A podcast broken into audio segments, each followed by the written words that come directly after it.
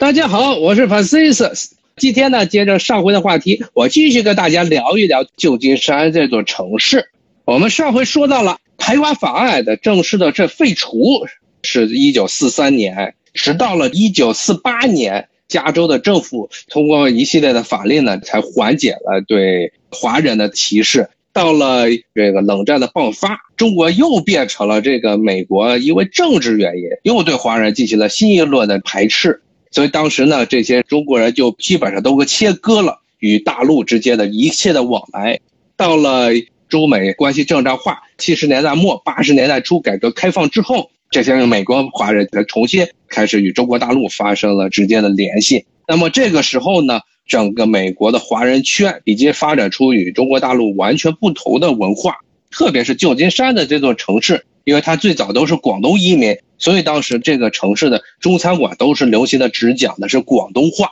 这也是最早呢，八十年代改革开放之后，第一批的中国大陆的这些留学生来到美国之后的第一个印象，就是美国这边的中国餐馆，包括美国的华人呢，他们都不讲普通话，都讲广东话，就是因为最早这些移民都是广东人，而且因为。多年的冷战的隔离，这些人呢跟大陆没有发生任何的关系，所以他们也没有意愿去讲普通话。旧金山这座城市一直到现在，主餐馆和它的华人社区还主要是以广东话为主。所以呢，一般它跟洛杉矶这种城市还不一样。洛杉矶呢是现在主要的华人使用的语言是普通话，因为他们很多的移民都是八十年代之后，特别是九十年代、零零年代之后。来美的这些华人，无论大家是从五湖四海过来，大家都会说普通话。而旧金山这个地方呢，吸引的更多的是包括八十年代之后移民，也都是广东一带的移民。所以呢，他们现在还是广东话占着绝对的优势。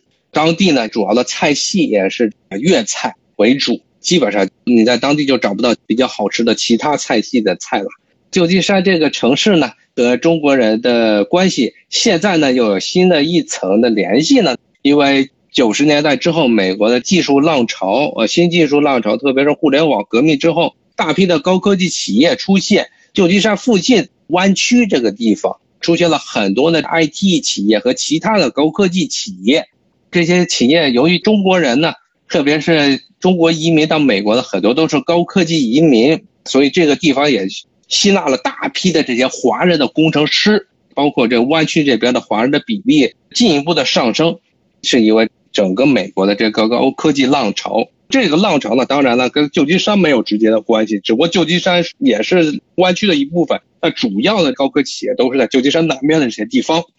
当然了，当然呢，也带来了一另外一个意想不到的事情，就是因为这个高科技经济的蓬勃发展。催生了很多的一批的新的富豪，这些企业的所有人呢，还有他们底下的这些打工的人都变成有钱人，然后就在旧金山买房子。而旧金山这个城市呢，它跟纽约一样，是一个非常狭窄的这么一个小城。呃，纽约的曼哈顿一样，地盘非常狭窄。而且呢，旧金山跟纽约不一样的一点呢，是纽约大部分地区都是平地啊，旧金山到处都是山，所以呢，可以盖楼的地方很少。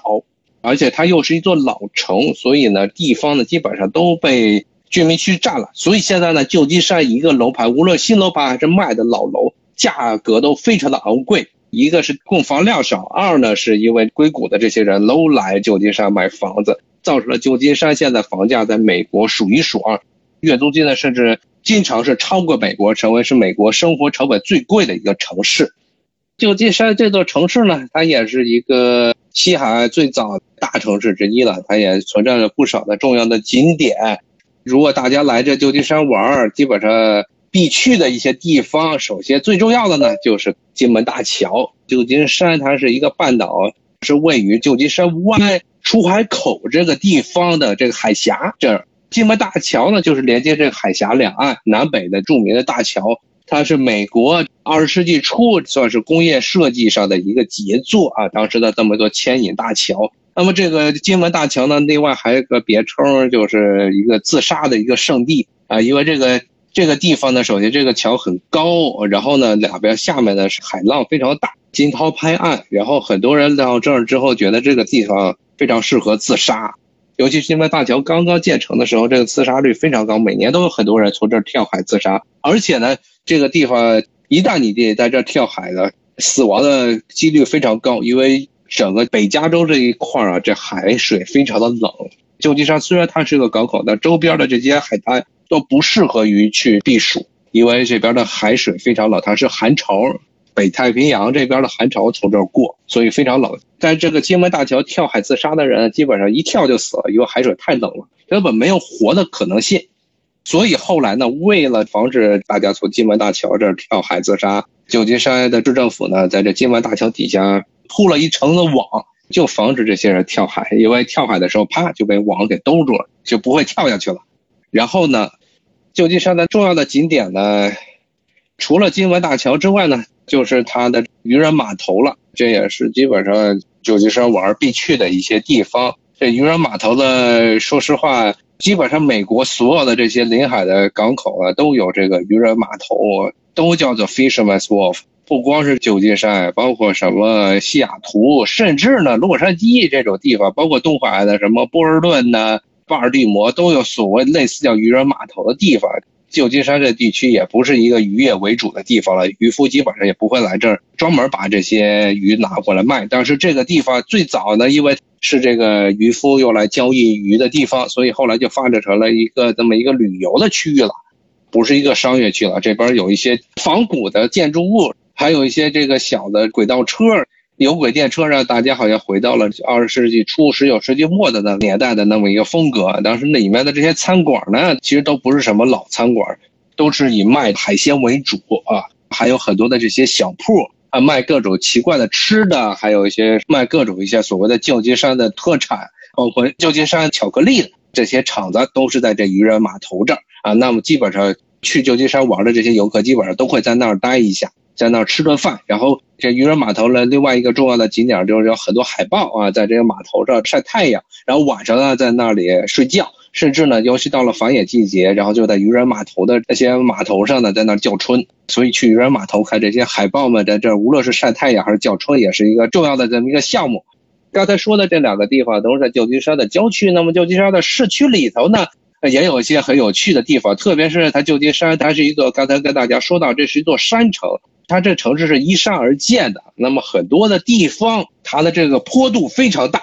其中最著名的一个上坡下坡的陡度非常大的这么一个路呢，叫做 Lombard Street，中文好像翻译成了叫做九曲花街。这是一个著名的一个景点，因为它这条街呢是修在了一个山上，是一个爬山的路，然后是修成了七的拐弯盘上去的这么一条路，陡度非常大。大家觉得这条路呢非常值得去，后来这条路呢就变成了一个重要的景点，现在已经不是专门的交通的道路了，就是故意的让你开车沿着它那个曲里拐弯路盘到这个山上面去，在这路两边呢种满了各种的花朵和各种的植物，感觉是非常的漂亮。中文呢管它叫九曲花街，但其实英文叫 Lombard Street，而是呢伦巴第街。什么叫伦巴第街呢？就是因为这附近原来都是，包括现在的也是富人区。盘山下来的时候呢，但是无论上去下来的时候，两边那些宅子呢，每个宅子呢，价钱呢都非常贵，所以开车的时候千万不要因为这个手滑啊，车怼到人家这个居民区里去，不然那钱估计要赔死。